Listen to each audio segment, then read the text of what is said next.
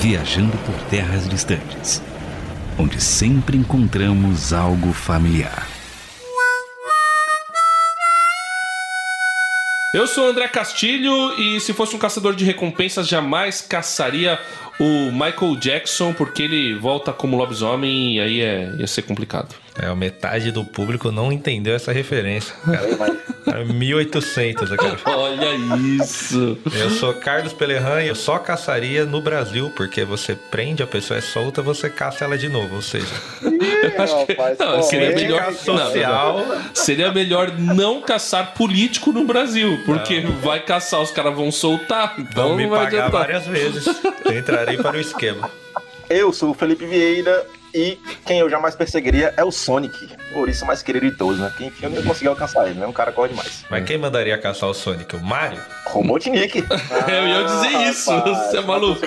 O Sonic, hein? Na concorrência, né? É original, é musical, é espacial e é top 1 dos animes deste podcast, do Viajando Terras Distantes. Nós elegemos Cowboy Bebop como o top 1 dos animes desse podcast, certo? Nós é muita gente, né? Nossa. É, foi um pouquinho de forçação de barra, mas beleza. Eu acho que ele é o top 1 deste que tá sendo gravado. Inclusive, eu falei pro André que ele também é o último, depende do ângulo que você olha.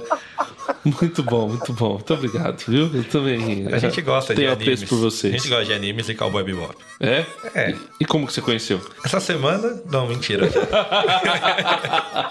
Quando você me falou Quando você sobre me fala, fala "Vê essa porcaria, Não, olha, eu acho que eu não sei a data. Vai ser igual X-Men pro Felipe, bem marcante, Ah, assim. É, eu vi há muito tempo atrás, o que eu gostei na época que era um anime teoricamente assim, mais adulto, bastante sangue pra todo lado, O tudo que, mais. é, o que te chama atenção é bastante sangue. Não, É não foi a lógico, falar que filosofia, a você, música. quando Tá. você era jovem, adolescente, você queria filosofia. Você queria jogar Mortal Kombat pra ter filosofia. Não, é verdade, tem razão. Queria arrancar a espinha do bonito. Então, assim, legal, bala voando pra todo lado, meio faroeste do espaço. E aí eu fui assistir, depois vi mais recentemente de novo. E vi, assim, que é um negócio interessante. Vamos, vamos falar depois sobre, sobre juízo de valor. Mas é interessante. A primeiro momento ele é interessante. Uma coisa interessante é que você vê o episódio 3, 5 ou 15, você não sabe qual é a ordem. Então ele é interessante por isso. Cara, minha experiência pessoal, eu ganhei, eu não sei se eu ganhei ou se eu comprei, não lembro, eu era muito novo. Em épocas de Abril, né? Na revista Abril, comprava coleção de recreio. E na época de banca, não sei se vocês conhecem banca de revista, vendia assim alguns mangás há um tempo atrás. E se eu não me engane, eu ainda tenho, só que eu estou morando em Natal, né? Nem todas as minhas coisas estão comigo, Natal Rio Grande do Norte. Mas cobrem aí, fãs do VTD, cobrem aí no inbox do VTD. Eu vou tentar mandar a foto desse mangá. É o primeiro mangá de Cowboy Bebop. Ô, louco. Você comprou, você não ganhou, né? Você perdeu. não, peraí, tá nas minhas coisas guardadas em Fortaleza. Mas, porém, todavia, no entanto, o anime eu não assisti até então, né? Pra estar aqui nesse episódio, maratonei e é isso, estamos aqui. E aí, depois de maratonar, entraria no seu top 10? tá bom, essa foi a resposta. Vamos lá, André. Vamos passar para o fã, né? Os caras não entenderam Cowboy Bebop, essa é a verdade. É bom, porém cringe. Mas vou É, passar para vamos, o vamos. Cringe. A gente pode ver pelos ouvintes que isso aqui é uma ditadura, né? Você tem três pessoas, duas já falaram. É! Eu. Não, não, não vem com essa não. Eu não teria gravado sobre Naruto. Eu não teria gravado sobre Naruto. Provavelmente não teria gravado sobre Full Metal Alchemist. Vários eu não teria gravado. Então, ditadura. Não, o senhor é É capitalista. Digimon, Digimon ainda não chegou. O senhor é Vamos capitalista e gravaria sobre Naruto sim, porque o senhor é- sabe que as pessoas assistiram. E principalmente depois que eu vi os downloads, eu gravaria Grava mais uma o- vez. Agora só o Shippuden, hora que lançar o Boruto 2, eu gravo também. GTA Naruto, tudo que tiver de Naruto. Vai aparecer MOBA de Naruto? A gente grava, tem problema nenhum. Do Resident Evil Go tem o Naruto Vixe, Go, agora não, tudo do- Go, né? Resident Evil, inclusive, se der bastante download, a gente vai gravar outro também. Tem isso. problema não. Eu havia ouvido falar há algum tempo a respeito de Cowboy Bebop. Era uma.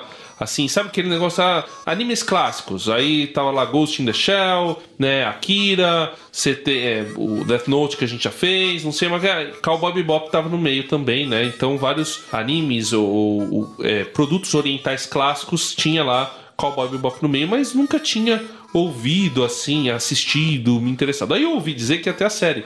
Isso foi bem recente, foi este ano, inclu este ano, final do ano passado, coisa assim. Foi um sucesso. E oh, a série bombou, bombou, bombou, bombou.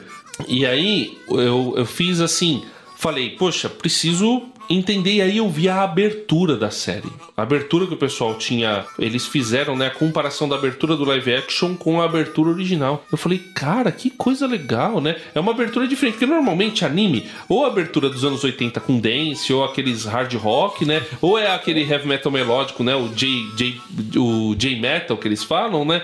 Mano, mas aí eu, eu, eu ouvi, eu falei, não, é, é jazz isso aqui, cara. Esse anime é diferente. Aí eu fui assistir, cara, achei muito bom. Tanto é que eu coloquei no top 1, realmente, porque talvez seja a fase da vida. Talvez seja a fase da vida, né? Porque. Talvez seja porque você não viu o final. Talvez. não, não, Querido amigo André. não preciso ver o final para saber que é muito bom. E eu. Disse o fã de Game of Thrones. Outra que eu também não vi o final ainda. Mas aí, eu, eu achei assim, comecei a assistir, achei muito legal, conectei com a série, realmente é uma série adulta, como você falou, mas não pela violência, também. Mas não só pela violência, pelos temas tratados. Eu reconheço que não é uma série assim que o grande público vai gostar. Ela é difícil, ela é meio difícil, ela tem uma narrativa diferente, ela conecta, ela consegue conectar, narrativa é alinhada, mas é, ela é diferente. Agora, eu achei muito legal o, o, o mundo, o, o, universo como foi feito. A gente vai falar um pouco sobre isso, né? Um universo que mistura muita coisa, ele mistura linguagens. Então, num universo que é meio que uma ópera espacial, mas mistura linguagem de Noah, linguagem de western. Então, assim, é, é uma mistura. Quem gosta de coisas diferentes, eu acho que Cowboy Bebop é, é um esquema diferente, é legal e, e tem umas discussões muito boas. Quem tem gosto exótico, gosta aí de Pablo. Não, gosta não. desse tipo de Não, coisa, assim, que mané, diferente, Pablo. Rebelde. Não, você não. que gosta não dessas coisas. essa. Ai.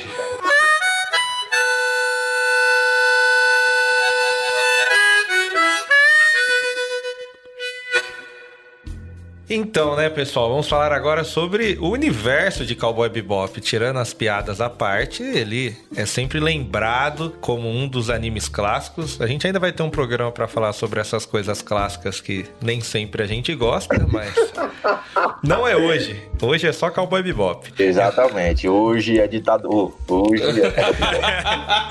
É, pós-pandemia o mundo está pior. Vamos lá, então.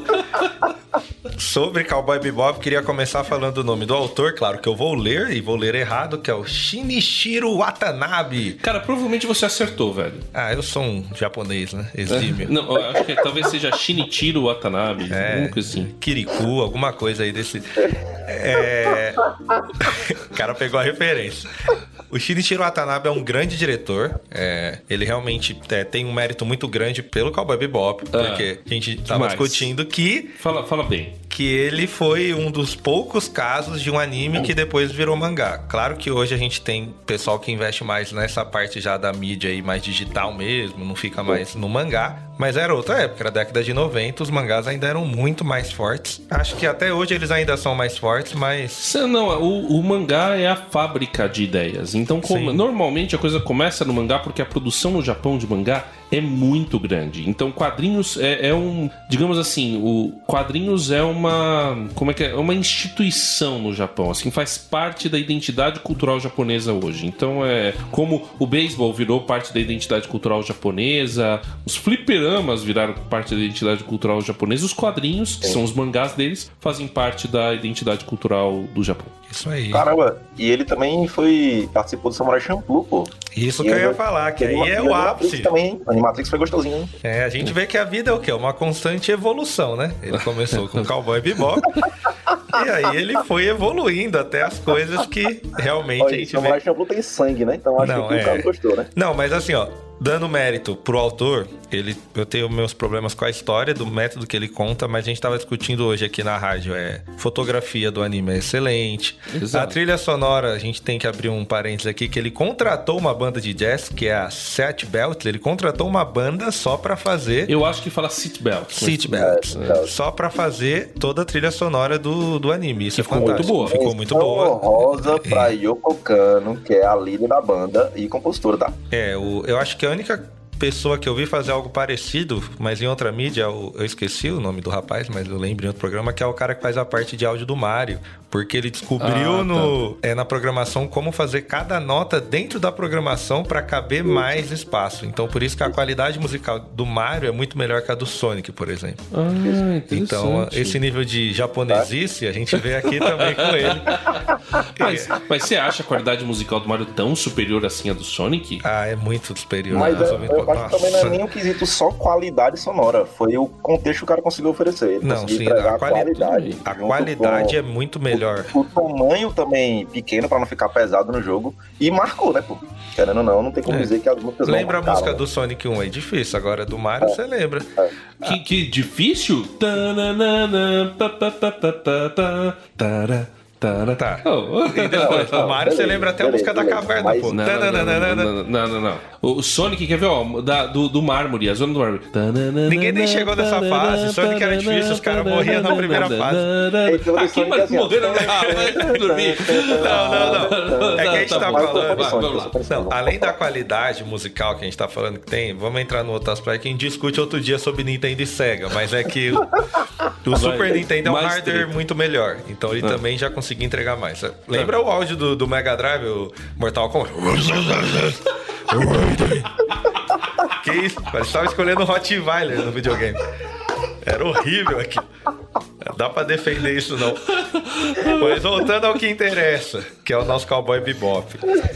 Vai, vamos voltar. Sobre o universo, o que, que vocês lembram do universo? O que eu lembro é que tem. Não, eu queria só falar um pouco mais da trilha sonora. Trilha sonora, Porque a trilha vai lá. sonora vale muito a pena Tá a gente bom. falar. Não, vamos, falar a verdade. Vocês dois são músicos. E o Felipe ainda mais, né? O Eu Felipe. espero, ele ganha pra isso. Se ele não for Exatamente. melhor que eu, Pelo amor. se ele não for melhor que eu, demita.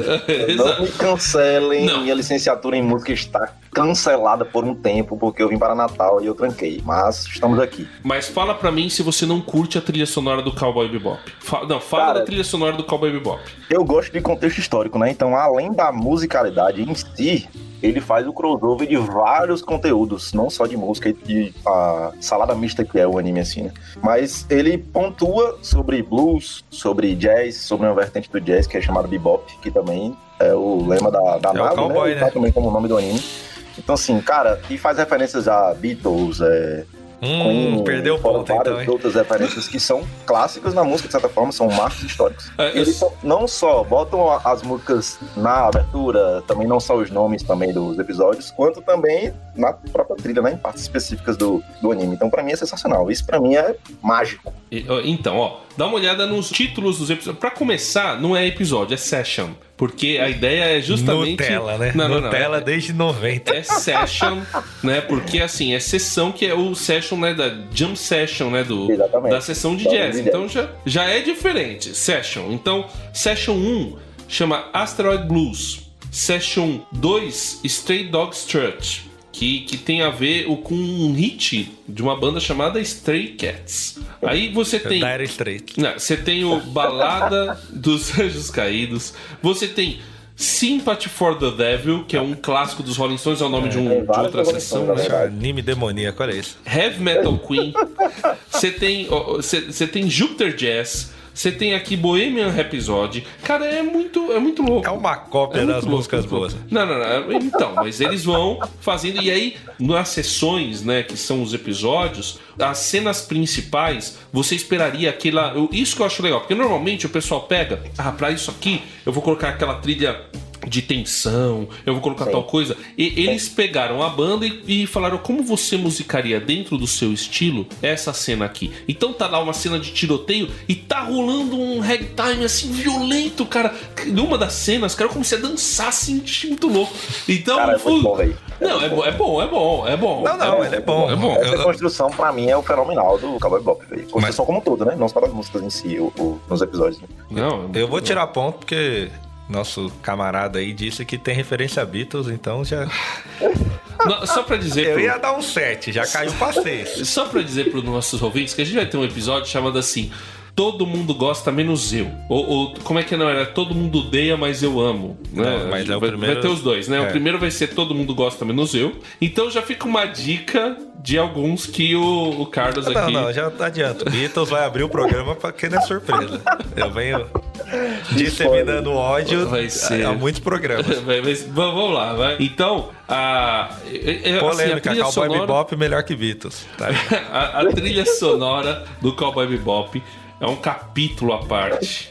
Realmente, Já- é o ápice do, do anime, a trilha sonora. Achei muito. Tem, quer ver? O, o- logo no primeiro episódio, você. Isso é uma coisa que eles tentaram fazer no live action, né? Que, que eles tentaram pegar um pouco desse clima, jogar nos momentos é, de ação essa trilha, né? Feita pela banda.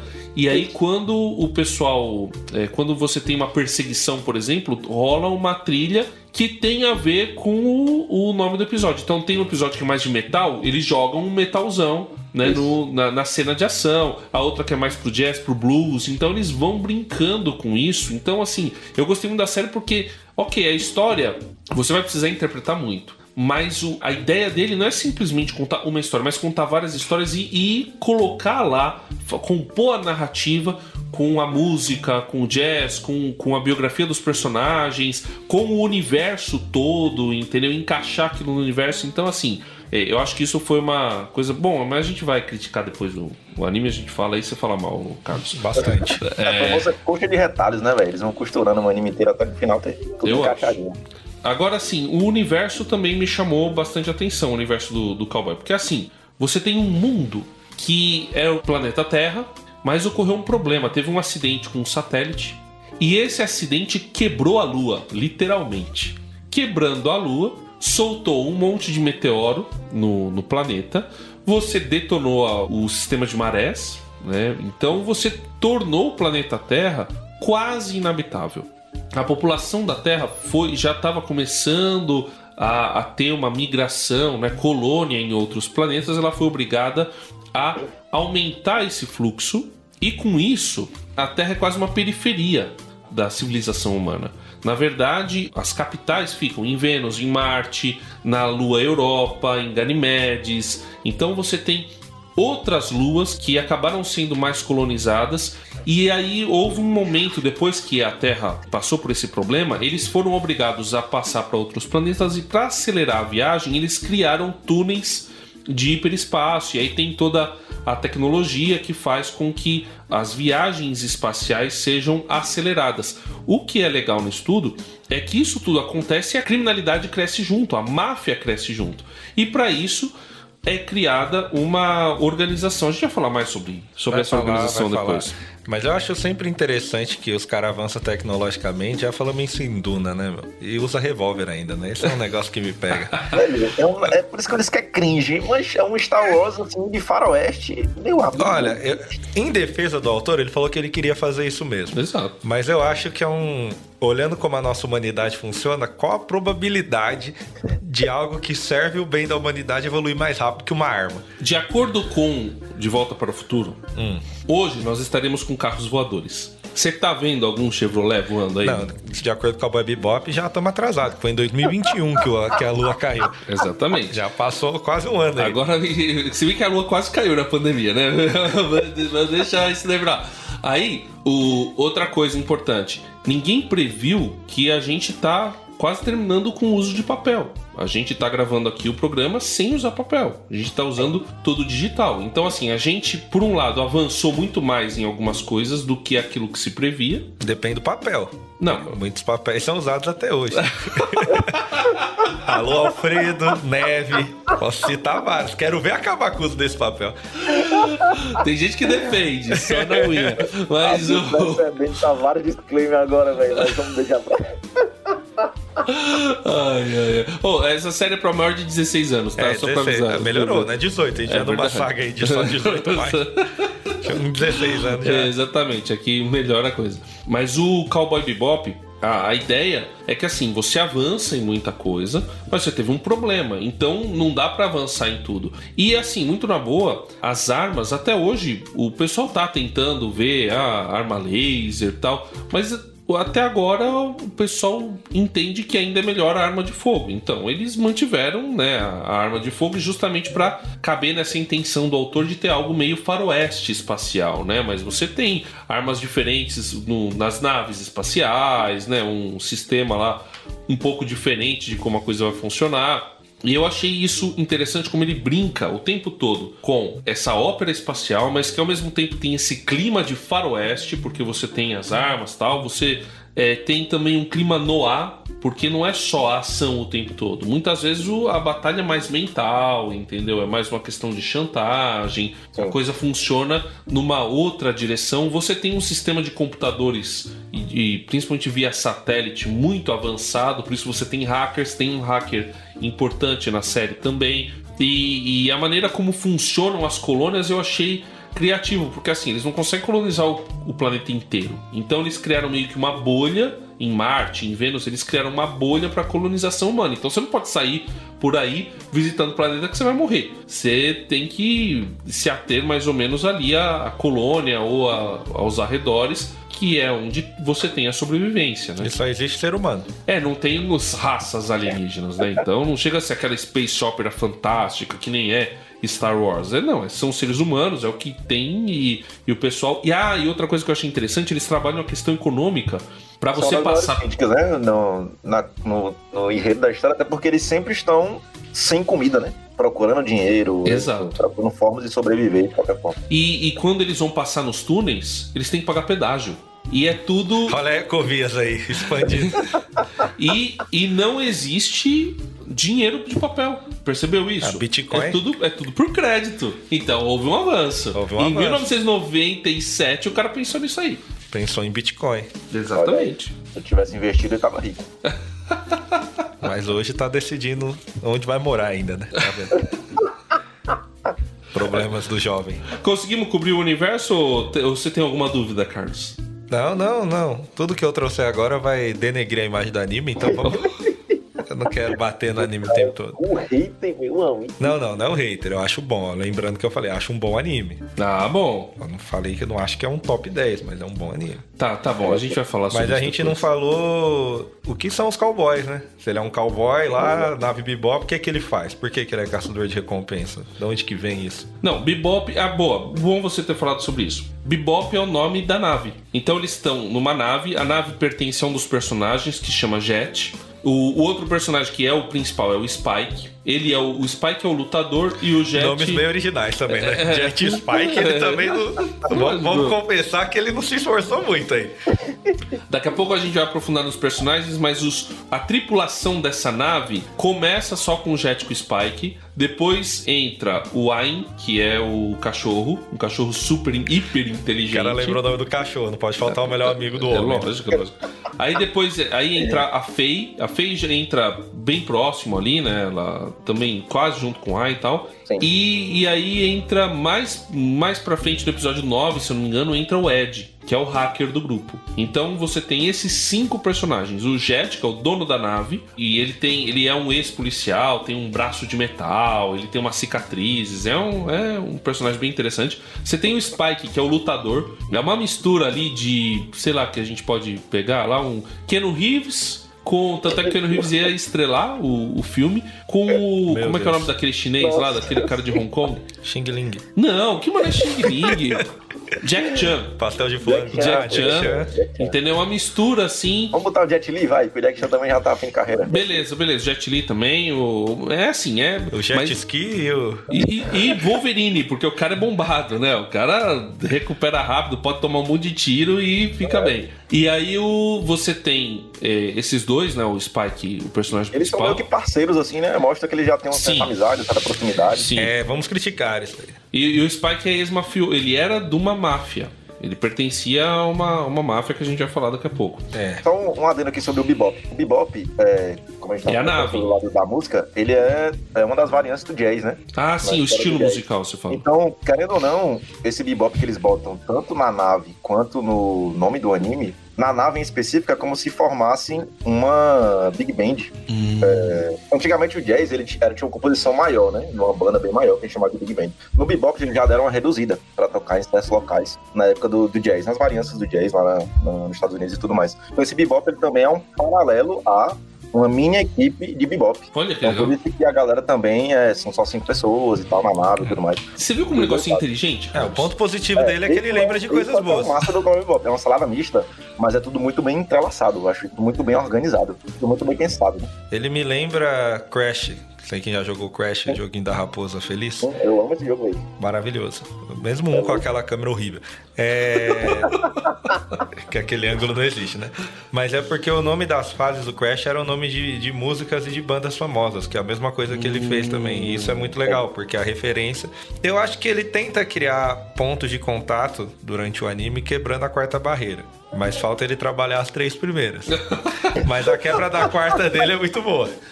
Mas Sim. eu achei fenomenal quando eu vi, porque querendo ou não, é óbvio que nem todo mundo vai notar isso, porque é um- algo bem mais denso, um conteúdo bem mais denso sobre Sim, jazz, em específico e música. Nem todo mundo vai entender. Mas se você conhece alguma coisa, você vai entrando nesse universo do Cowboy Bebop e vai se admirando, assim, com várias coisas de detalhes que ele vai botando. Não só de música, né, mas na história também. E japonês faz pra esse cara mesmo que vai perceber. É. Exatamente. Exatamente. Os E pra caras- época também acho que foi diferencial, né, pô? Porque eu Foi. nunca vi nenhum anime dessa época aí que tem essa, essa linha de contexto, de criação. entendeu? Não, eu acho que foi meio que revolucionário. A ideia dele era. Tanto é que o- a série começa, né? Agora vai. é, esse anime abre um novo estilo que chama Cowboy Bebop.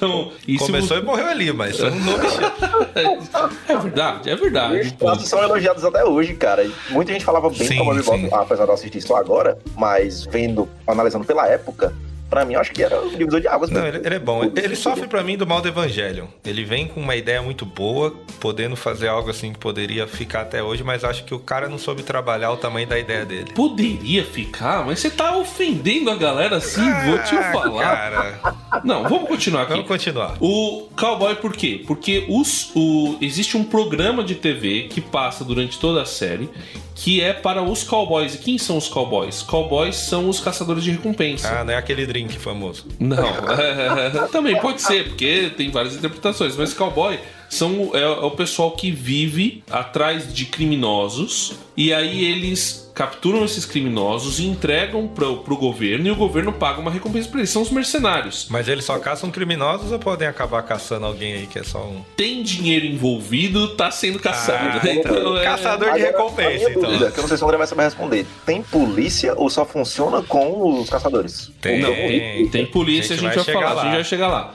O... Então não é efetiva, né? Tem a rota, tem a rota, a rota Tem, interespacial. tem, tem. Você tem também, aí acho que é bom a gente falar sobre a máfia, que aqui é o, um esquema importante. Existem várias máfias, mas tem uma gigantescona que controla praticamente tudo. PCC. E... é quase isso, é quase um PCC. Primeiro comando da constelação, vai lá. E o nome dessa máfia é Red Dragon Syndicate. E eles são tão poderosos que eles influenciam todo o universo de Cowboy Bebop. E eles são é, é meio que uma Yakuza, entendeu? Yakuza é a máfia japonesa que é quase uma religião. Então os caras se tratam como família, você tem um código de ética, de honra, de lealdade organização muito forte, parecido realmente com essa organização brasileira citada, né? O PCC, pelo menos que a gente sabe do, do PCC. E aí, se você sai dessa organização, o que, que acontece com você? Igual o PCC, né? Exato. Você não sai da organização, não existe não essa opção. sai, Entrou é a exatamente. vida inteira. E aí você. O, o, o Spike foi o cara que conseguiu sair. Ele saiu e, e saiu porque ele entendeu que devia sair e tal. Só que como ele, ele é praticamente uma arma da organização, né? Ele não, é, não era só um membro, né? Ele foi modificado geneticamente, é muito Ah. difícil matar o cara. Bom lembrar que ele é um ser humano comum. Exatamente. Você vai achando assim, o ser humano como de repente você vê que ele bate em todo mundo. E tem hora que o Jet apanha bem mais que ele. Você fala, meu, o que, que acontece aqui? E aí ele, o jeito que ele desvia do, dos meteoros e tal, você com a nave dele, né? Esse Ah, cara tá, não é normal. não, o meteoro já virou. Eita, Não, com a nave lá, o cara. virou o Goku. É quase isso, né, tem hora. Mas ele não é um ser humano normal, então não consegue matar o cara fácil. E aí o cara vira um caçador de recompensa, se junta com o Jet, que é esse policial, né? Aí os dois se, se ajuntam E a história vai contando os casos deles. Existe um enredo geral que é justamente tem a ver com a origem do Spike. O Spike tem um cara que era tão forte quanto ele que ficou na Red Dragon que é o Vicious, que é o vilão da série. Mas era amigo dele. Era amigo dele. Clichêzão. E aí o, o Vicious, na verdade, ele quer sair também. Na verdade, não que ele quer sair, ele quer tomar conta do sindicato, ele quer virar o, o rei dessa máfia. O companheiro. É. Não vamos falar sobre política aqui, vamos respeitar todas as opiniões, né? Porque alguém poderia ter falado também, feito a minha e falado de outro, né? É, então, tá assim, ok. vamos respeitar, vamos respeitar. E, e aí todo mundo ia ficar bravo com a gente no fim das contas. É, então, é respeitamos todos, não fique bravo, respeitamos todos. E aí o, o pessoal dessa máfia, eles estão tentando, né? Primeiro matar o Spike, manter o Vicious. Spoiler, mas pro fim o Vicious é preso pela máfia quando eles percebem que ele tava tentando Morre tomar os o dois, lugar. fica em paz, morre os dois no final. E, e aí o, Spoiler. o- Existe uma terceira, que é a Júlia, que é o interesse romântico do Spike. Rolou Sempre uma a mulher olho, cara. Quem ama mais é o homem, você vê, sempre o homem morre. Exato. Por e, amor, é. E a Júlia meio que trai o Spike, né? Não, meio não, ela traz. Ela trai o Spike, né? Porque o Vicious fala pra ela, ó, ou você vive e ele morre, ou os dois vão morrer. E aí ela escolhe viver. É, né? Se ela tá viva na história, você já sabe, né? Exato. E aí o Spike quase morre, mas aí que ele vira o. Ele consegue fugir e virar o caçador de recompensas. E vai mostrando todas essas histórias e vai contando de uma, Aos de uma poucos, né? maneira. Aos poucos. Como? Aos poucos. Exato, eles vão contando as- a história do Spike e vão contando a história dos outros De uma personagens também. maneira bem esquizofrênica, por sinal. Mas é esse é o fio, o fio condutor é meio que essa história do Spike. Então ele era desse desse Red Dragon Syndicate. Ele vai ficando famoso entre os caçadores de recompensa, mas um negócio que é legal é que normalmente eles não conseguem A recompensa. a recompensa, porque acontece um problema, ou, ou eles matam o cara que era pra É. ter sido caçado, ou eles causam tanto prejuízo que 90% do dinheiro que eles ganham eles acabam tendo que é, usar pra pagar os prejuízos que eles causaram. Então, eles são meio que fracassados, né? São caçadores de recompensa que vivem em dificuldade e estão tentando ali sobreviver nesse universo com alguma lei, mas ao mesmo tempo sem lei e, Então, e ficam viajando aí. Vivendo de auxílio do governo, É tá? isso um emprego meio forte. E ficam lá viajando na navezinha deles no, no Bebop e... Isso é um ponto importante que você citou. É, apesar deles serem caçadores de recompensa, eles não são justiceiros. Então, Isso. se eles matarem o alvo, eles não ganham recompensa. Eles têm Exatamente. que levar o alvo vivo. Isso E também é mesmo assim, importante. ainda mostra o lado humano deles, né? Às vezes eles adentram pra pegar um- um- uma recompensa e quando vê uma pessoa boa que quer ajudar a irmã ou algo nesse sentido, eles ficam naquela. Pega ou não pega? É, tem um episódio que eu acho que é o melhor, que é o da menina cega lá. Que aí ele, ele trabalha o episódio inteiro, o irmão dela morre, mas ele paga a cirurgia pra ela voltar a enxergar. Isso, então é- sempre mostra esse lado humano deles também, a cada trama de, de recompensa que eles vão atrás. E, enfim, esse é o desenrolar da história inteira, contando o, o picote da parte da vida de cada um também, né? No decorrer da história.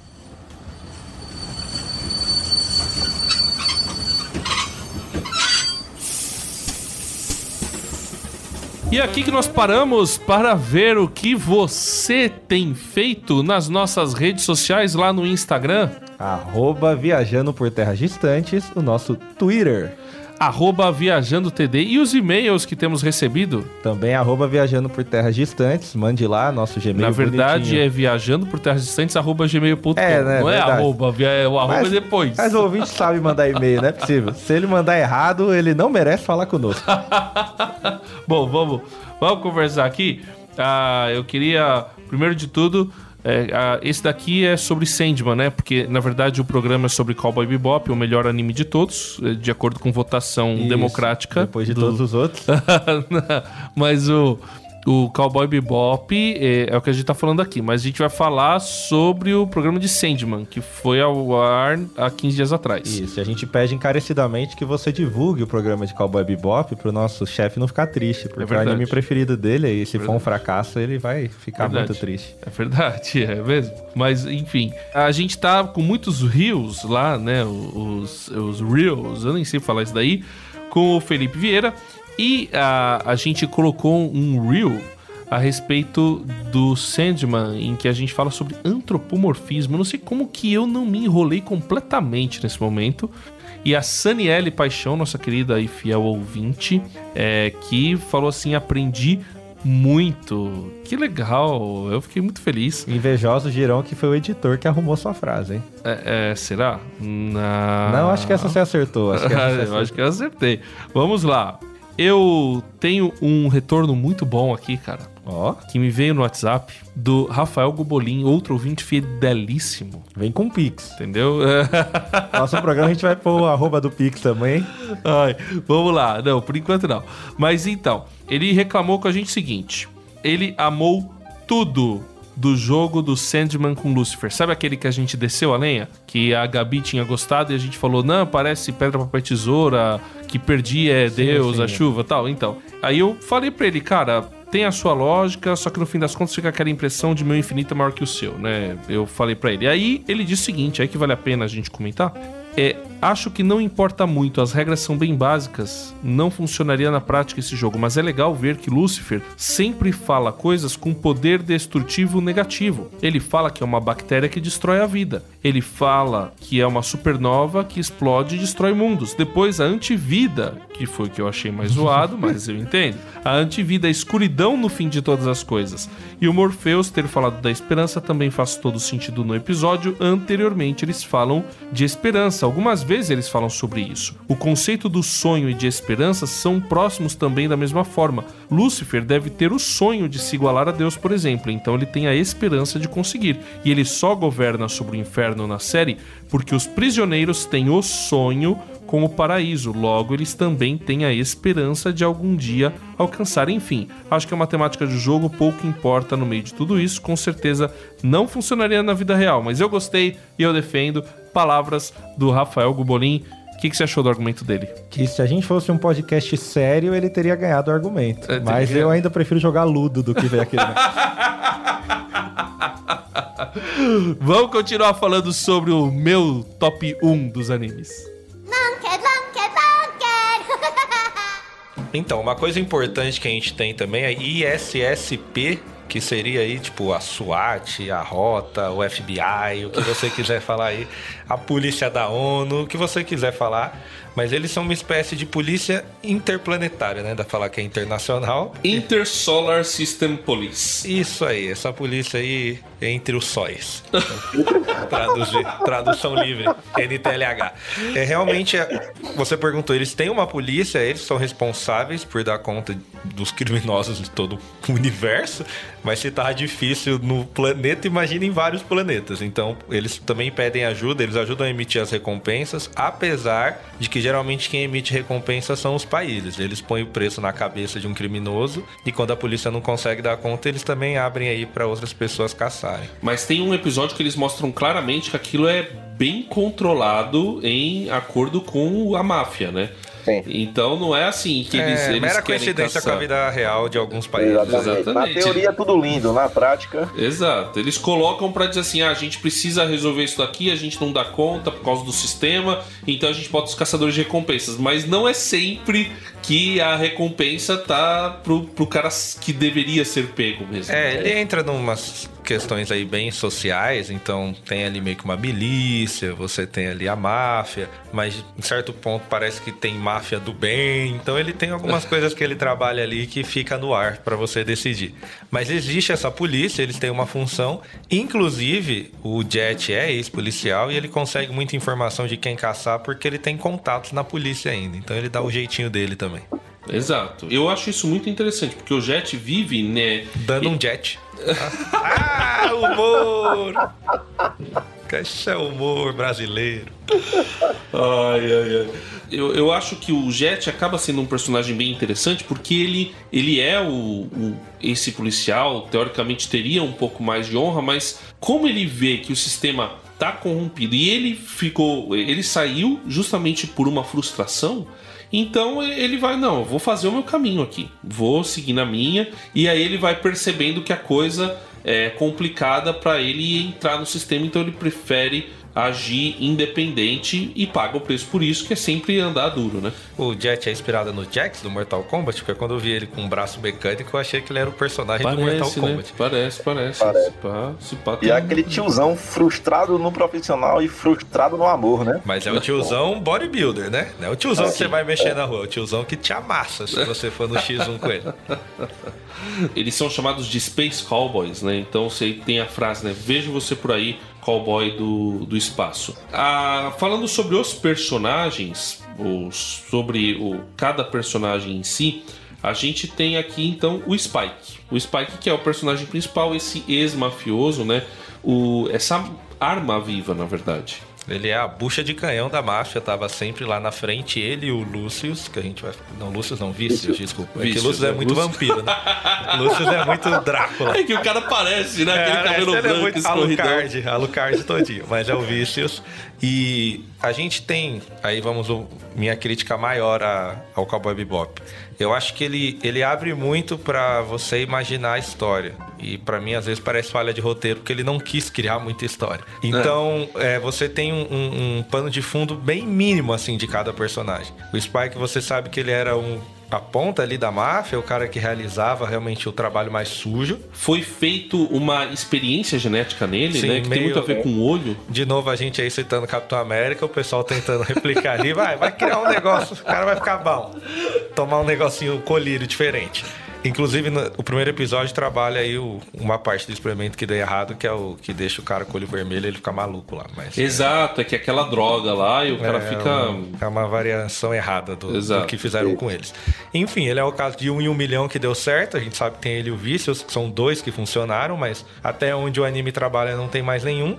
Então você sabe que ele era da máfia, que ele tinha um par romântico, tinha coisas que ele discordava da máfia, ele queria sair para ter liberdade, e ele consegue forjar a própria morte. Só que você não consegue, mesmo vendo o anime inteiro, é, juntar todas essas peças. Você não sabe em que momento que ele cansou da máfia e por que ele não deixa isso claro. É, você não sabe sobre família dele, passado, eles não trabalham muito isso. Você só sabe que ele cresceu ali na máfia já e é isso. Sabe que ele é um super soldado, ele é um cara que tem honra, é o personagem principal, ele é honrado, ele, ele faz as coisas sempre é, visando bem no final, apesar de parecer que ele é meio malandrão, você vê que ele é aquele clássico personagem principal do coração mole, tem valores, nunca vai contra a sua honra. E você não sabe em que momento ele rompeu com Vícios, que também era o seu melhor amigo, porque eram os dois aí geneticamente alterados, então tinha um ponto em comum muito Exato. grande. e em algum momento eles romperam de vez e eles passaram a se odiar. A única coisa que você tem é que ele trabalha muito na, no anime que ele queria viver um sonho, e ele tá vivendo um sonho, que é estar tá fora realmente da máfia. E o anime, todo episódio tem uma história paralela, e talvez no caso dele faça algum sentido mesmo, porque ele fala que tudo é um sonho, e. Ó, Sandman, né? O pessoal vai ver Sandman. tudo é um sonho, e no, no arco final, nos dois últimos episódios, ele diz que ele acordou. Então ele precisa voltar para a realidade. A realidade dele é a máfia, ele precisa resolver aquele problema. Então, a história, olhando do ponto de vista do Spike, eu acho que ela faz mais sentido. Apesar de não explicar muito sobre ele, como para ele tudo é só um sonho, a verdadeira vida dele é resolver o problema com a Júlia, que é a mina que ele amava e deu um pé nele, e, e o Vicious, que é o melhor amigo que quer matar.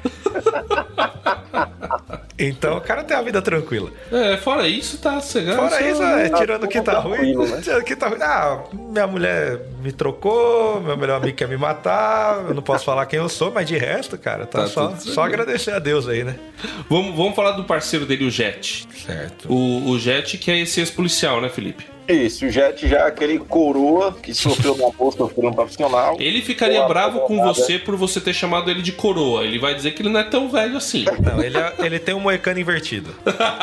É verdade, Ele é verdade. da tropa do Ele é da calvo, tropa né? Metal, a lá Mortal Kombat. Ele é né? da Mas tropa do calvo que vem forte. Aquele cara que manja de máquinas, que faz a manutenção não só na nave Bebop, quanto na nave do Spike, na nave da, da Fate, chega um pouco depois. Ele auxilia nessa parte de contatos, nessa parte de mecânica também, mas alguns, alguns episódios específicos ele vai para algumas missões, que são missões relacionadas à vida dele, à história dele, que envolve a esposa dele, que abandonou ele, é, o trabalho que ele ficou desiludido, encontra alguns amigos, e depois ele descobre até que o camarada amigo dele, né, da, da, da IFSP, traiu ele, armou pra ele, e é por isso que ele não tem esse braço esquerdo, foi num ataque, em uma missão dessa. Ele encontra o cara que ele tava caçando, que na verdade era só Pra poder a galera matar ele. Então, assim, já é um cara também sofrido. E na verdade, o, o que eu vejo dos cinco aqui é como se eles estivessem correndo atrás de alguma coisa, atrás de algo que almejam, mas ao mesmo tempo eles não sabem de nada, nem sabem o que querem, nem sabem o que fazer. E na história vão se desenrolando esses pontos pessoais de cada um. Então começa tudo muito vago e muito solto. No meio do caminho, entre aspas, milhões de aspas, vão se encontrando né, as informações e a história de cada um. Muitas aspas. Na verdade, o Bebop é um grande bar, né? Tocando Reginaldo Rossi. Só tem corno nessa nave. É, porque a mina dele também É, a abandonou, né? mina traiu, a mina largou, todo mundo se encontrou e eu vi no garçom isso. aqui nessa mesa de bar. É isso aí, estamos todo mundo junto e misturado. Eu acho a história da Fai, da, da menina. É a gente vai falar Fai ou Fei? Fei, Fei, né? Depende da, da, de onde você está. Então tá, vai Liberdade ser. poética. Pronto, vai ser Fei. A, a, a Fei, ela também é meio que fruto de um experimento, de certa forma. Não de um experimento, ela, ela era muito rica. E aí ela era filha mesmo da nobreza. Acontece o acidente, ela morre, só que ela tinha feito um upload do- É. da consciência dela. Ela baixou o pack. Tinha zipado a consciência na nuvem. Exato. E aí ela fica congelada, o corpo dela, e ela acorda, acho que é tipo assim, uns 100 ou 150 anos depois. Ou, não, eu não sei porque ela encontra uma que amiga. É 70, né? Não aí. É, é por aí, é uns 70 anos depois, é isso aí. Ela acorda muito tempo depois, e aí ela meio que assim, ela não sabe do passado dela, e aí ela começa a aloprar. Adquire uma dívida milionária, e, e talvez ela seja a, a- a mais. É, digamos assim, a mais sem escrúpulos de todos eles, né? Porque, inclusive, ela rouba várias vezes o- os dois, ela sai andando. A nave pra ela é uma pensão, né? Vai lá, É toma um banho, come um negocinho. De vez em quando dá uma fuga, É. volta. Mas ela tem. Aí é- ela. Nela concentra-se uma parte interessante da história. E eu vejo lá do- dois aspectos interessantes. Ela. Quando ela relembra todo o passado dela e lembra quem ela era, então ela volta pro lugar onde ela era e vê que tá tudo destruído. Só que ela fala: Não, eu, eu já descobri quem eu sou, quem eu quero ser, então eu vou me afastar do grupo. Agora já meio que cumpriu o meu objetivo aqui com o grupo. Só que ela não consegue se afastar totalmente Ela também. volta e ela termina falando que ela não pertence mais àquele lugar, né? O único lugar que ela pertence agora é realmente a Bebop. É ali com eles, porque foi onde ela se encontrou. Ela, pra mim, é o ponto alto. Porque ela é o único personagem que, pra mim, é bem desenvolvido. Que eles contam o passado, tem um porquê, ela se entende e fala, agora eu vou seguir por aqui. Os outros é muito cada um. Imagina aí o que, que você acha que ele viveu, o que, que você acha legal, o que, que você acha que ele tem que melhorar. Ela parece que ele teve um cuidado maior de... Ou talvez um teste nele na própria obra de ter um personagem que tem começo, meio e fim da história. É isso. Os outros ele deixa muito em aberto. Bom, E ela é. tenta segurar o Spike no final até, né? Antes dele ir pro, pro Sim, ultimato ali do, É, eu gosto do diálogo que ela tem com ele, eu tava falando com o André, eu acho que é um dos melhores diálogos do anime, assim, e ela joga muito na cara dele, assim, né? Que, tipo, É. você é um hipócrita, no final de tudo. E ele não. Ele dá uma resposta interessante de que era um sonho que ele acordou, mas fica aquela, né? Quem tá com a razão? Ela que realmente já viveu e se desprendeu do passado, mas de certa forma se resolveu com o passado, ou ele que tá preso em resolver o passado? Então fica esse Ah. dilema entre os dois ali. Será que a gente pode pensar, né? Tem uma frase muito boa. Deixando as coisas que ficaram para trás, eu prossigo pro alvo, né? Prossigo para frente, a fim de ganhar a corrida que me é proposta. Isso daí tá lá em Filipenses, no capítulo 4. É uma fala do apóstolo Paulo, conhecido, né? Ou São Paulo para alguns. E o cara que. São Paulo não tá bom, não, fala do Paulo. É São Paulo, né? Melhor, melhor, melhor. O, quer dizer, o cara que tem uma história assim, né? Ele tem um passado nebuloso. Ele perseguia muita gente porque ele achava que estavam no caminho errado. De repente, ele tem uma experiência com o líder daquele, daqueles que ele perseguia. E aí ele vira é, discípulo desse líder, né? Que é Jesus. Ele vira discípulo dele e, e inclusive enfrenta muita desconfiança. E aí ele passa a ser perseguido. Só que aí que ele fala, não, pra mim considero tudo tu- tu- tudo para trás ali já foi, considero perda, porque agora eu ganhei aquilo que realmente importa, né? Que é estar com Jesus, que é ter a vida de verdade. Ele encontra sentido para a vida dele e, e quando ele encontra esse sentido, ele descobre que antes ele estava vivendo sem sentido. Ele estava vivendo uma vida que era uma prisão na realidade. E aí que ele cunha essa frase: olha, eu vou, eu sigo pra frente, deixando as coisas que ficaram pra trás, né? Deixando todo o meu passado, deixando, inclusive, pô, já já vivi isso daqui, vai ficar pra trás, ok, vai ser memória, mas eu sigo pra frente. eu sigo pro alvo e vou perseverante porque eu quero ganhar o prêmio. Então, é, acho interessante essa é, a Faye realmente tem essa construção interessante porque ela se desliga do passado e realmente busca viver pra frente e, e a partir dali que a história vai continuar. Já o, o Spike, que ele decide tentar resolver o passado dele e encontra o seu fim. Talvez ele até tenha se satisfeito com isso, porque ele achava que ele nunca ia se desprender do passado dele. Mas a verdade é que, pelo menos uma lição que eu tiro é que a gente precisa sim se desprender do nosso passado e seguir pra frente. Já diria o Titãs que é caminhando que se faz o caminho. Mas o, se a gente fosse fazer um paralelo de Paulo com o Spike, acho que uma coisa interessante é que assim, para quem conhece a história de Paulo, sabe tudo que ele passou. A gente vê na Bíblia que ele sofreu muitas vezes por ter sido um perseguidor e depois estar andando com aqueles que ele perseguiu. Provavelmente aquilo assolou ele a vida inteira e ele morreu é, por esse propósito, de estar seguindo agora o que ele acreditava, o que ele entendeu que era correto. E ele morre satisfeito, né? A gente vê no- nos últimos momentos que a gente tem relatado dele que ele sabe que ele tá indo pra morte, ele sabe que vai acabar, mas ele fala: Não, eu, eu vivi, na verdade, pra isso. Esse é o meu momento. É, que, o- que o Spike no final ele consegue, na verdade, destruir a organização, né? Sim. Porque ele mata, o, o Vicious mata os, os caras que eram os líderes né? e ele consegue matar o Vicious. Então, assim, de certa forma, ele cumpriu o propósito dele de destruir a organização. É isso que você tá falando. É, ele cumpre, mas eu acho que ele tem um problema que, é, é, se a gente fizesse paralelo com o Paulo, seria ele voltando pra resolver o que ele fez de errado. E ele morresse com aquilo.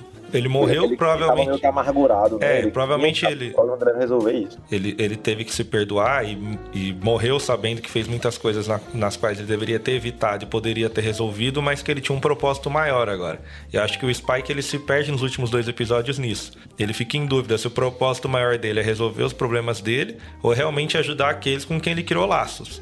Que ele deixa pra trás também. Ele, ele ajudou a Fei a se libertar, ele tá com o Jet, mas ele abandona aqueles amigos dele pra resolver os problemas dele do passado. E quando ele vai fazer isso, morre todo mundo do passado dele. Inclusive, ele, né? Inclusive ele e os que defendiam ele. Então, tipo, ah, eu resolvi, resolveu, mas morreu todo mundo. Resolveu matando o É, passado, eu acho que, literalmente. ele- acho que é uma falsa liberdade. Então, acho que ele, ele tem um alívio no final, mas eu acho que ele gostaria de ter é, vivido o que realmente ele acreditava, porque ele teve que abrir mão do que ele acreditava ser o melhor pra resolver algo que era um peso pra ele. O Vicious e a Julia são. O Vicious é um antagonista meio que clássico, mas parece viver uma crise também. E tem uma crise existencial momentos, né? forte ali. A gente não, a gente consegue entender o ranço dele pelo, pela organização, que é tipo trabalha, é, fez E ele acha com- que tá velho, né? Na verdade, acho que é uma organização velha, É, fadada fracasso, e ele meio que quer salvar. É, só que ele não quer destruir o sistema, ele quer liderar o sistema. Então a gente tem. De certa forma, a. Como é o nome da galera dos Red Dragons, né? Eles usam também a seu bel prazer, né? Eles estão só nas suas cadeirinhas lá, fazendo, ditando tudo, e é isso. Então a raiva dele também é sobre isso também, né? Ser sempre o dominado e ele quer virar o jogo a seu favor. E, e, e a Júlia, que eu acho que é mais, sei lá, ela quer. Ela quer viver a vida dela, né? Parece. É, o Vicious, o que a gente não consegue entender é o ranço que ele tem tão grande do Spike. Não sei se ele tinha um plano de tomar junto a organização, mas teve Ele algum racha. que o Spike teve também, pode ser alternativo, né? É, ele tem um- uma raiva muito grande dele, de- das decisões que ele É, tomou. Eu acho que é mais no sentido assim dele, porque eles têm um diálogo lá enquanto eles estão lutando, e meio que a ideia dele é que não pode existir alguém igual a mim. É, mas é. Me parece Pode que ser isso, vai mais ou menos nessa mas a gente direção. não sabe em que momento, porque eles eram amigos, né? Quando você vai nos flashbacks. Mas a Júlia, o que o Spike fala dela e a Faye também fala pro Jet é que ela é uma pessoa livre. Então, isso que chama atenção no Spike quando ele fala a diferença dessa mulher para as outras é porque ela é livre. Então, mesmo ela vivendo numa prisão, que era onde eles viviam com a máfia, eles estão presos num sistema, ele olhava para ela e fala: ela é livre, eu quero ser que nem ela. Por isso que é, ele gostava dela, porque era uma pessoa livre. E ela se torna presa quando ele entra na vida dela. Ó, que cara bom, traz muita coisa. então aí que entra esse realmente é o problema. A, diferença dela, acho que pros dois é que ela, era livre, ela vivia a vida que ela queria, independente do que acontecesse. Apesar do Spike propor pra ela, vamos surgir junto, e ela a princípio fala que vai. Mas a primeira resposta dela é ela fala não, porque ela não precisa, ela já viveu o que ela quer viver, não interessa onde ela tá. Então acho que ela é o personagem que virou a chave de tipo, onde eu tiver vai ser a minha casa, eu vou viver a minha vida e eu vou dar um jeito disso aqui ser interessante pra mim. O, A sensação que dá é que eles estão correndo sempre atrás de algo, mas na verdade não estão correndo atrás de nada, velho. Isso aqui é o. Acho É. que é a maior mística, assim, do, do anime. Por mais que o caso tenha comentado que talvez fosse falta de enredo, falta de roteiro, no caso de- do criador, mas possa ser também que era essa visão caótica que ele queria passar, né? Exatamente. exa- A gente vai falar, vai fazer a crítica mais do, do anime daqui a pouco, né? Quer dizer, o que sobrou de criticar, né? Que o cara já tá detonando tudo. Ah, não. Vamos falar- Esse episódio já. É bom, mas ele pode fazer uns personagens desajustados com uma história que você conheça. Vamos falar do Edward, né? Que é essa criança doida, maluca, né? Uma menina que é, foi meio que abandonada pelo pai, ou se perdeu do pai. Depois a gente descobre que o pai é um mapas. doido, né? Maluco. Parou, foi parar num orfanato, mas é super inteligente, tanto é que ganha no xadrez do maior enxadrezista de todos.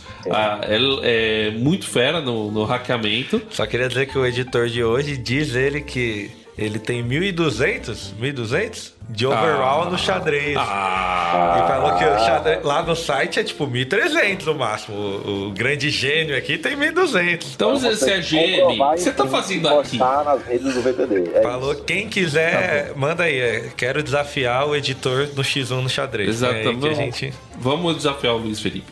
E aí, que já que é outro Luiz Felipe, né? Deixando claro que a Ah, gente tem, tem. a gente tá no multiverso do Luiz Ele Felipe. saiu por um momento, mas trouxe seus sócios, não é isso?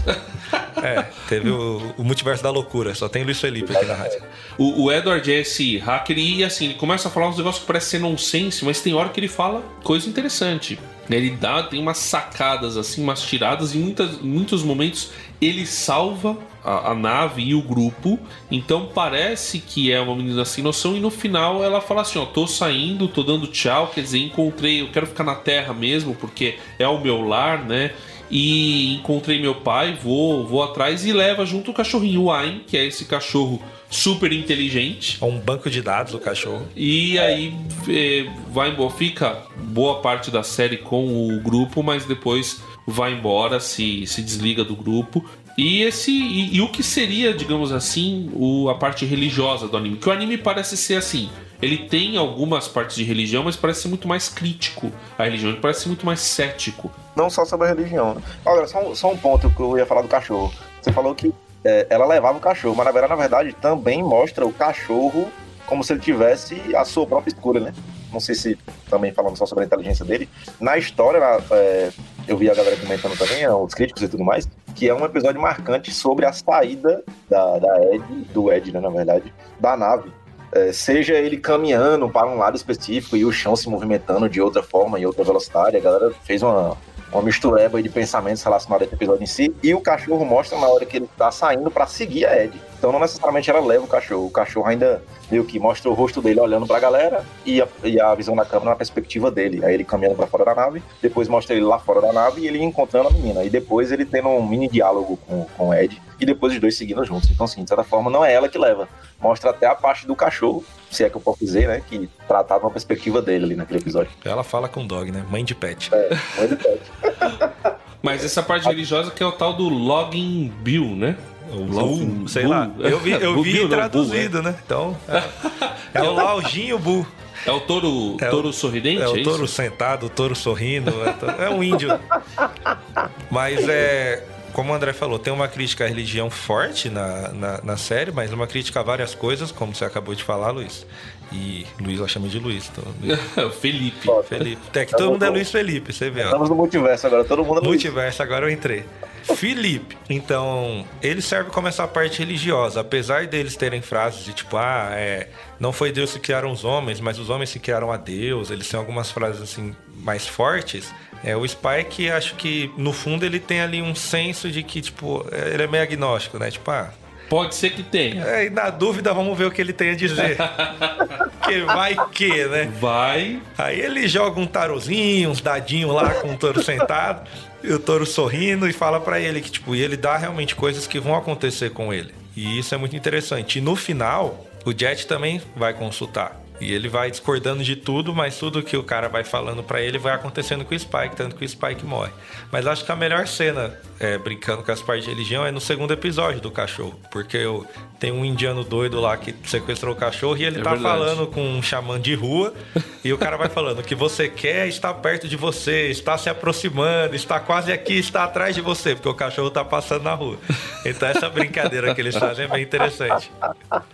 É, mas é, a gente consegue fazer os paralelos aí com, com muita coisa, né? Que acaba. E, e- porque é a vida, né? A vida é assim, a vida é pra frente e isso a gente. Aquilo que a gente acredita já falava. Outras críticas aí, ele também, eles citam sobre o, crist- o cristianismo, sobre o capitalismo, né? Tem um episódio específico que eles falam sobre o capitalismo, que não necessariamente é tão bom quanto aparenta.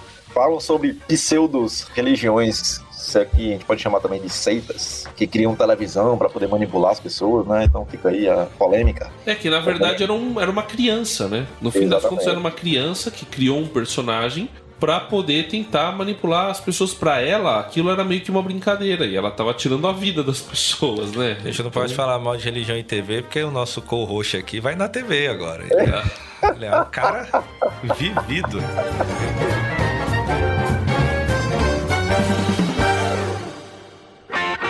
Cowboy Bebop, ao contrário de vários outros, ou melhor, da maioria esmagadora de produtos orientais que vinham do Japão, ele não começou como um mangá. Ele começou realmente como um anime. Logo na sequência, é, enquanto o anime estava em exibição, foi lançado um mangá, mas que é outra história. Histórias no- paralelas. no mesmo universo.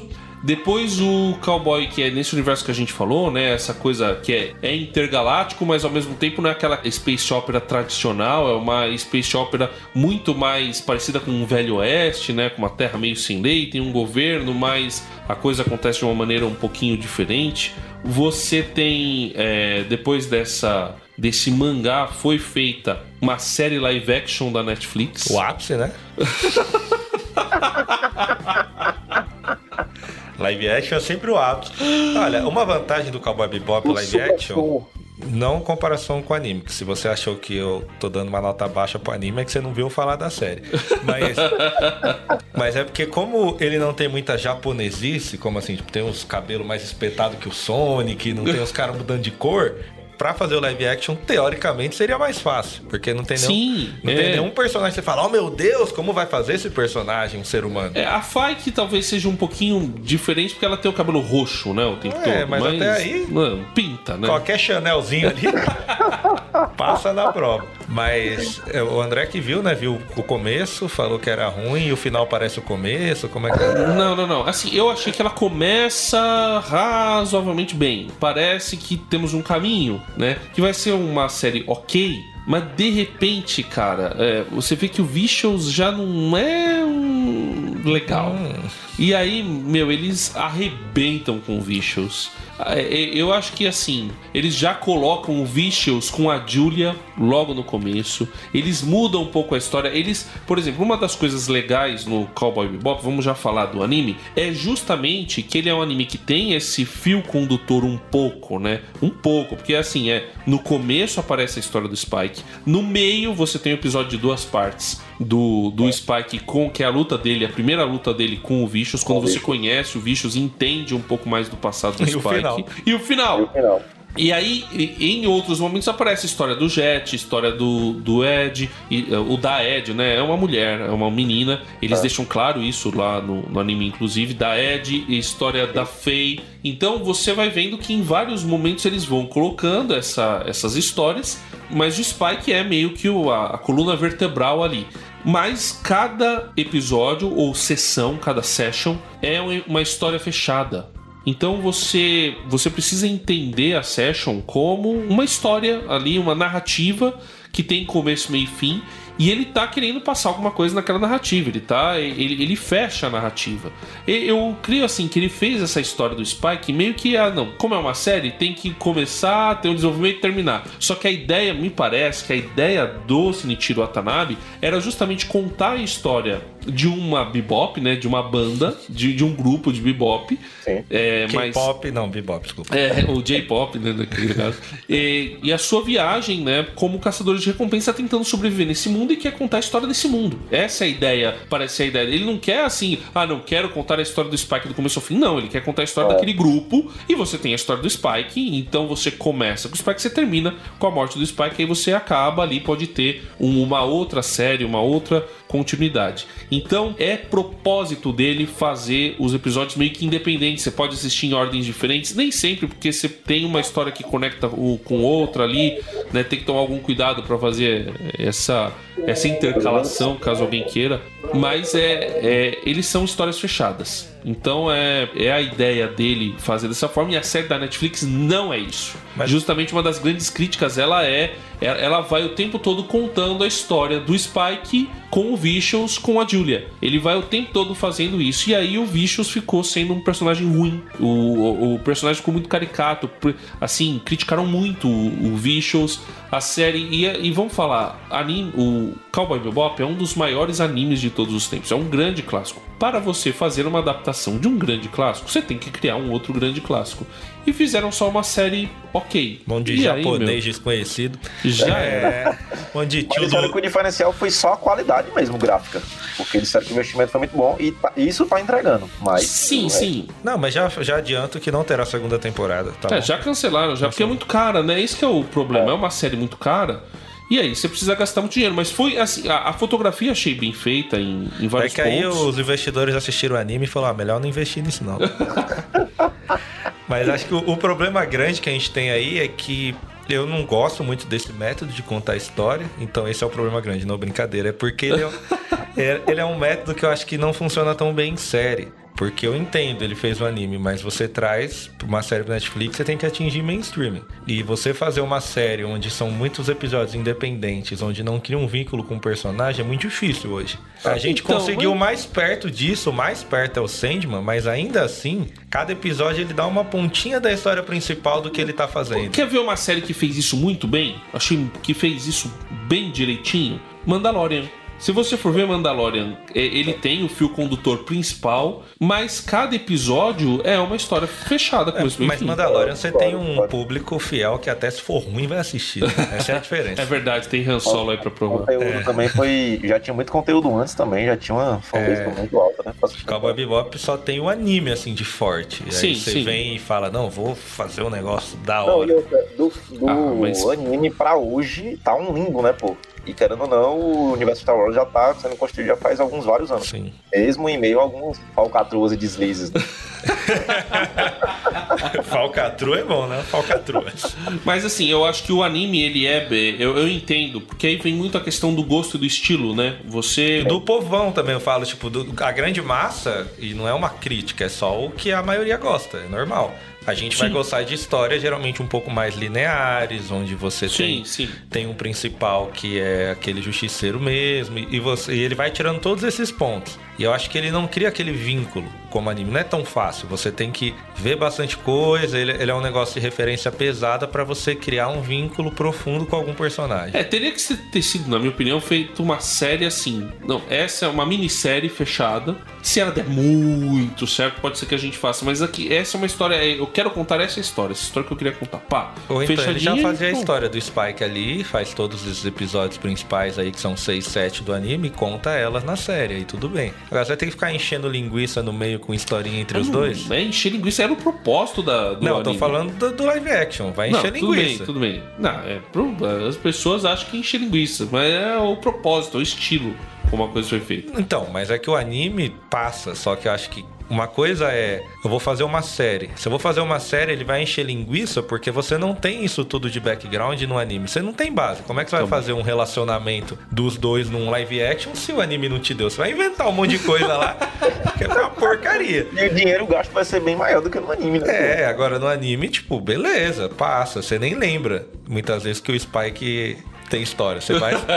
Mas deixando rolar. Deixa rolar. E tem hora que é muito mais os outros personagens É. do que o Spike, né? Tem episódio que ele é coadjuvante. Exatamente. E, e acaba sendo que meio isso, né? Como numa banda. Numa banda tem hora que a guitarra que aparece mais, a bateria que aparece Ah, o mais. baterista e o o- tecladista sempre é coadjuvante. Não, não, é do. Ah, Calúnia, eu sou Não. tecladista, calúnia. Não, não, Hoje, fala, hoje, não. filho, Não, me fala de uma banda que você lembra do tecladista. Não existe. que o Jordan Rudess do, do Dream Theater? Você tá falando de heavy metal, né? Não, não, não, Não, mas tudo você bem, quer o quê? mas é uma banda, Você quer ué. tocar Tecnobrega? Aí vocês...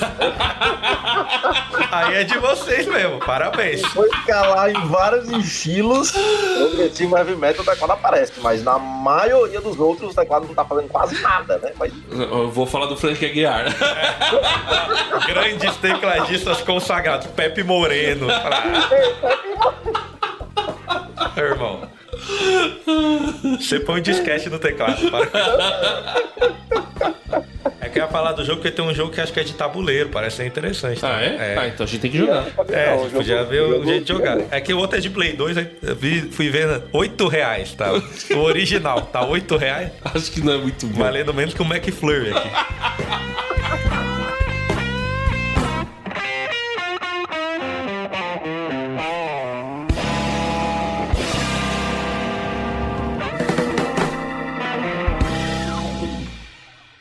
Viajando por terras distantes. É uma produção transmundial.